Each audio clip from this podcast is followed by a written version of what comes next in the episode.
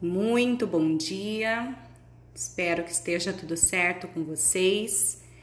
E esse podcast que eu tô gravando é para a gente começar a falar sobre as nossas atividades do componente de língua portuguesa. Vocês lembram qual foi a última coisa que a gente fez em língua portuguesa?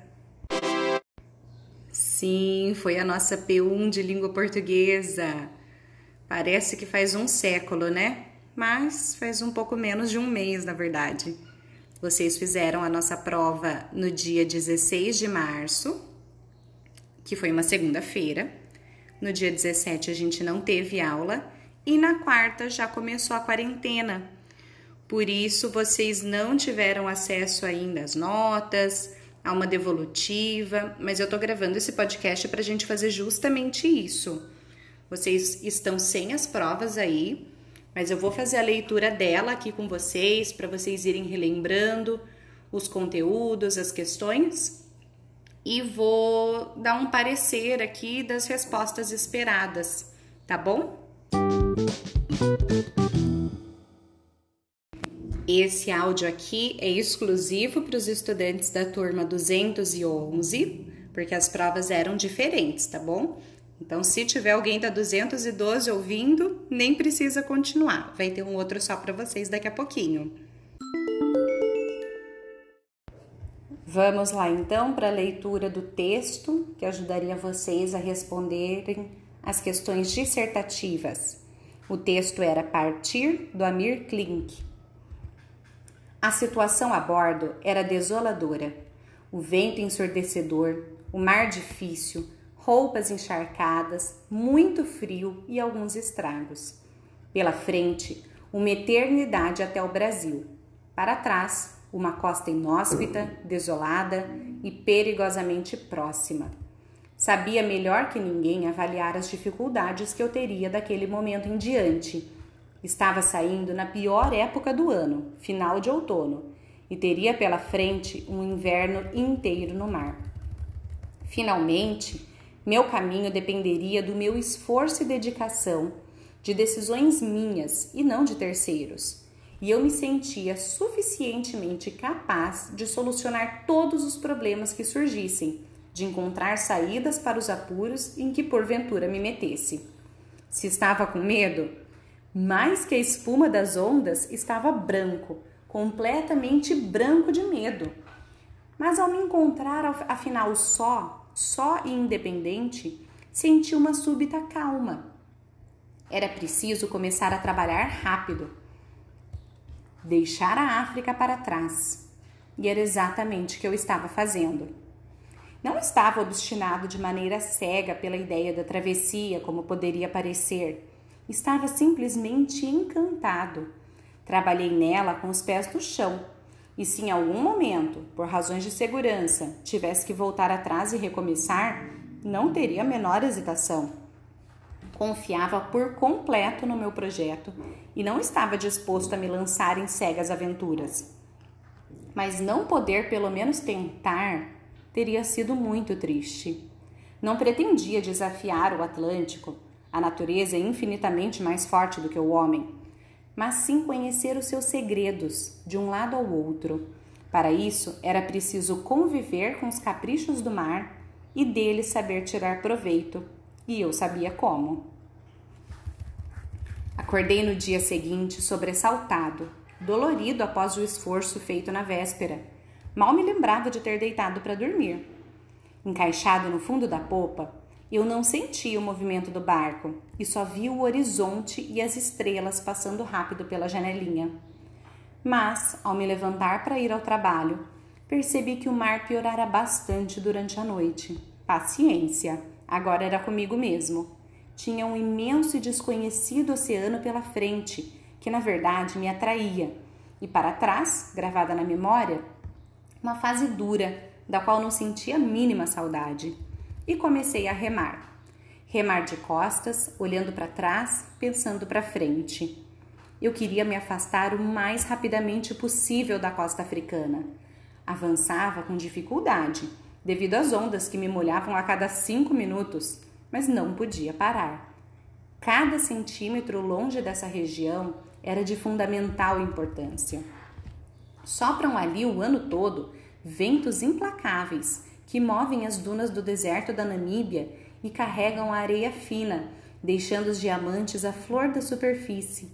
Diamantes da mais alta qualidade, lavados pelo mar e polidos pela areia, e em tal extensão que sua exploração é fortemente controlada e delimitada. É a zona proibida dos diamantes, que isola toda a costa até o Alves Bay, e onde qualquer embarcação que se aproxima não tarda a ser apreendida. Nenhum veículo, por terra ou ar, que ultrapasse seus limites pode sair dali. Por mar, a mesma coisa. Por outro lado, qualquer aproximação, ainda que de emergência, é impraticável, pois não existe em enorme extensão no litoral um único abrigo ou enseada acessível ou de livre arrebentação. Ao mesmo tempo, eu navegava na região que detém o recorde do maior número de naufrágios junto à costa em tempos de paz até 1945 de todo o continente africano. Não sem razão. Zona de ressurgência fria, com turbulências térmicas e ondas acima da altura média para sua latitude. A navegação por essas águas é dificultada por fenômenos anormais surgidos com as bruscas variações de temperatura. De fato, nada colaborava para que eu achasse normal a paisagem à minha volta. Ondas completamente descontroladas, águas escuras, tempo encoberto, um barulho ensurdecedor. Por onde andariam as tranquilas águas azuis do Atlântico de que tanto ouvi falar? Sem dúvida, longe da África. No fim do dia, ao me levantar para amarrar os remos e jogar a biruta no mar, antes de ir dormir, Olhei para o horizonte e, em vez de mar, como eu imaginava, o que vi? As dunas do deserto. Durante a noite, enquanto dormia, o barco derivara de volta e eu me encontrava novamente junto à costa. Naquela mesma noite, fui acordado diversas vezes por ondas que golpeavam o barco com impressionante violência. O mar parecia ter enlouquecido e não havia mais nada que eu pudesse fazer a não ser permanecer deitado e rezar. Choques tremendos, um barulho assustador, tudo escuro. Adormeci e acordei deitado no teto, quase me afogando em sacolas e roupas que me vieram à cabeça. Tudo ao contrário, eu havia capotado. Indescritível sensação. Estaria sonhando ainda? Não. Alguns segundos, outra onda e tudo voltava à posição normal em total desordem. Mal tive tempo de analisar o que se passou e o mundo deu novamente uma volta completa, tão rápida que nem cheguei a sair do lugar.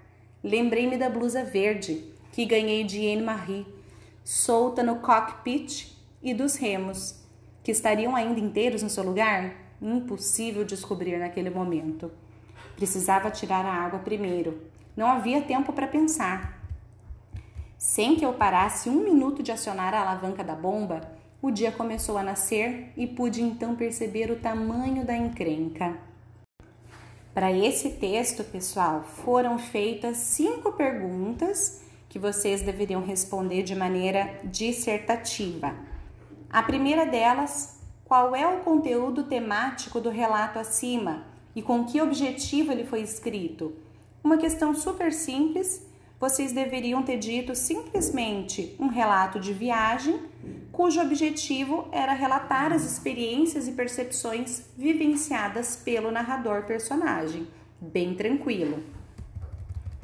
Segunda questão: com base no texto lido, é possível imaginar as situações que o navegador enfrentou nessa fase da viagem? Por quê?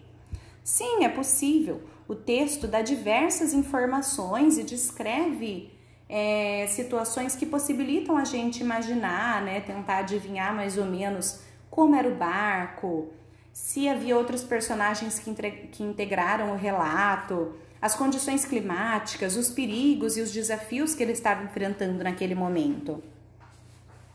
Terceira questão: qual é o foco do autor e qual a função da linguagem predominante no relato? O foco do autor por ser um relato de viagem, era obviamente relatar e narrar né, os fatos ocorridos nessa viagem que ele fez. Apesar de, claro, conter as suas avaliações, as suas percepções particulares, a função predominante é a expositiva, porque o foco é na narrativa da história e não na avaliação que ele fez. Tudo bem? Questão 4. Quais são os recursos linguísticos que permitem identificar o texto acima como um relato? Recursos linguísticos aqui a gente fala de narrador em primeira pessoa, que é personagem, é ele que conta o que aconteceu com ele. Uso de verbos no passado, uma história que já aconteceu. Marcadores de tempo e de lugar, marcas avaliativas, aquelas mesmas, aqueles mesmos recursos que a gente identificou nos textos lidos em sala de aula. E a última, se você fosse realizar uma viagem como essa de Amir Klink, o que seria necessário saber?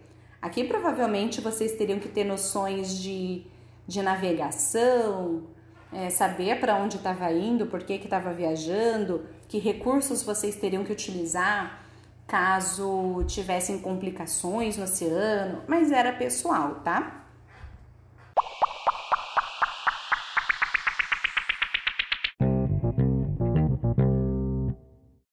Depois disso, nós tínhamos mais cinco questões que agora eram objetivas.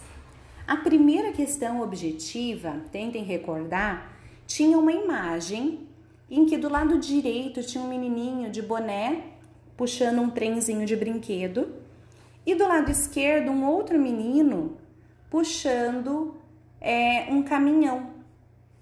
E aí dizia o seguinte: através da linguagem não verbal, o artista gráfico polonês aborda a triste realidade do trabalho infantil. Esse artista nasceu em 1976 e recebeu diversos prêmios por suas ilustrações. Nessa obra, ao abordar o trabalho infantil, ele usa sua arte para. A resposta correta aqui era a letra C, e eu vou ler todas para vocês, tá? Letra A difundir a origem de marcantes diferenças sociais. Aqui eu não sei qual é a origem, eu vejo claramente diferenças sociais, mas não sei qual é a origem. Letra B. Estabelecer uma postura proativa da sociedade. Na verdade, não me diz o que a sociedade está fazendo para melhorar essa situação. A correta que eu mencionei, letra C. Provocar a reflexão sobre essa realidade. Agora sim, eu vejo que a realidade é de diferença social, enquanto uma criança brinca, a outra é obrigada a trabalhar, e isso me permite refletir a esse respeito. Na letra D, propor alternativas para solucionar o problema é possível, mas na verdade é uma consequência dessa reflexão que a letra C me traz. E a letra E, retratar como a questão é enfrentada em vários países do mundo. Eu nem sei onde está acontecendo aquela imagem, não tenho a menor ideia sobre países pelo que a imagem traz, tá bom? Na questão 7, tinha uma imagem com algumas pessoas andando e cada uma delas pensando em uma letra específica. Essas letras unidas formavam a palavra solidão. Mineiro de Araguari, o cartunista Carlos já publicou seus trabalhos em diversos jornais, entre eles o Jornal do Brasil e o The New York Times. No cartoon apresentado, o significado da palavra escrita é reforçado pelos elementos visuais, próprios da linguagem não verbal. A separação das letras da palavra em balões distintos contribui para expressar principalmente a seguinte ideia: e aí nós tínhamos as seguintes alternativas: letra A, dificuldade de conexão entre as pessoas. Letra B, aceleração da vida na contemporaneidade. Letra C, desconhecimento das possibilidades de diálogo. E letra D, desencontro de pensamentos sobre um assunto. A resposta correta aqui é a letra A. Quer dizer que as pessoas estão tão é, individualistas, tão sozinhas, tão marcadas por essa individualidade mesmo, né? Tão marcadas por isso que mesmo que elas estejam pensando a mesma coisa, reclamando da mesma coisa, querendo a mesma coisa, elas têm essa dificuldade de se conectar e de interagir. Tranquilo? Na questão 8, sobre as linguagens verbal e não verbal, é incorreto afirmar que. O que, que é errado aqui? Letra A.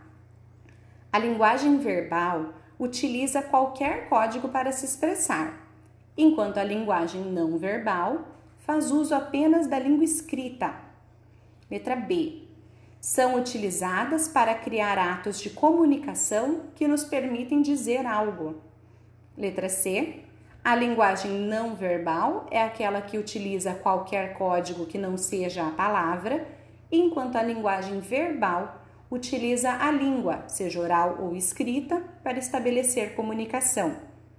Letra D. Linguagem verbal e não verbal, quando simultâneas, colaboram para o entendimento do texto. Aqui a alternativa errada era, obviamente, a letra A, que diz que a linguagem verbal utiliza qualquer código. Não, utiliza palavras, não importa se são escritas ou ditas, mas são palavras. É justamente o contrário do que diz a letra C, que está correta. Questão 9. Sobre as linguagens verbal e não verbal, estão corretas, exceto. Aqui de novo preciso identificar a alternativa que está errada. Letra A. A linguagem não verbal é composta por signos sonoros ou visuais, como placas, imagens, vídeos, etc. B.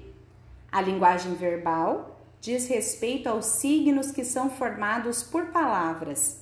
Eles podem ser sinais visuais ou sonoros. Letra C.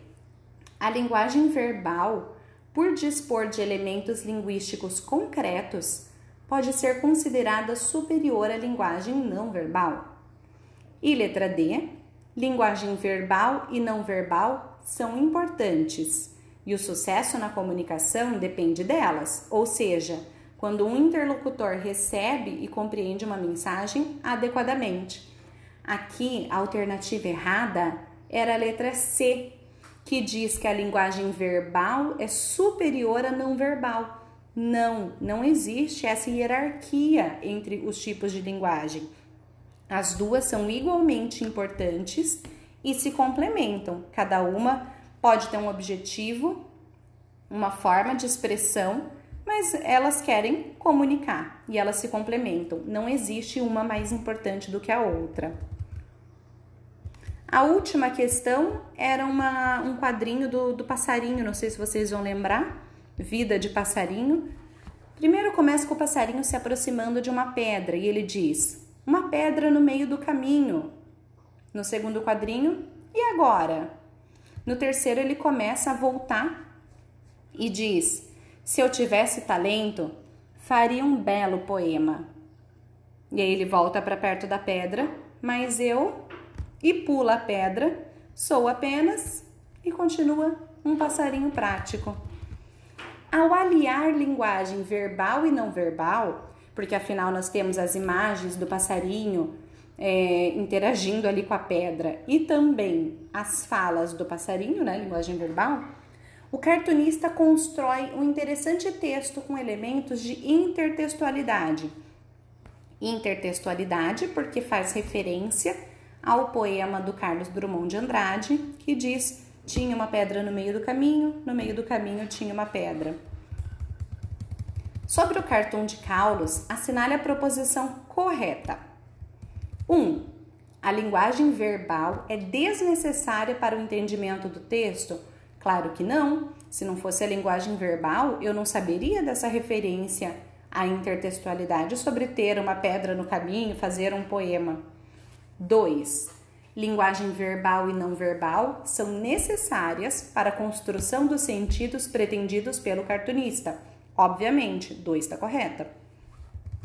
3.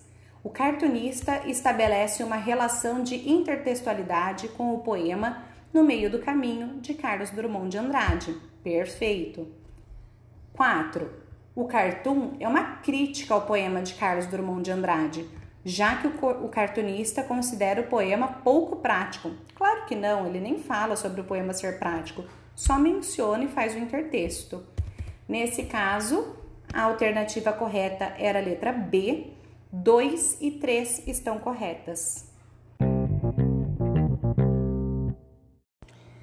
Bom, gente, espero que vocês consigam ter relembrado os elementos da nossa avaliação e que eu possa ter esclarecido da melhor forma possível as dúvidas que vocês tiverem. Mas caso vocês ainda tenham alguma coisa para perguntar, para tentar relembrar, vocês podem encaminhar é, como postagem no fórum que eu vou deixar aberto na, na nossa pastinha de língua portuguesa, tá bom? Um beijo para vocês. Já já eu mando as próximas orientações para as atividades. Um beijo.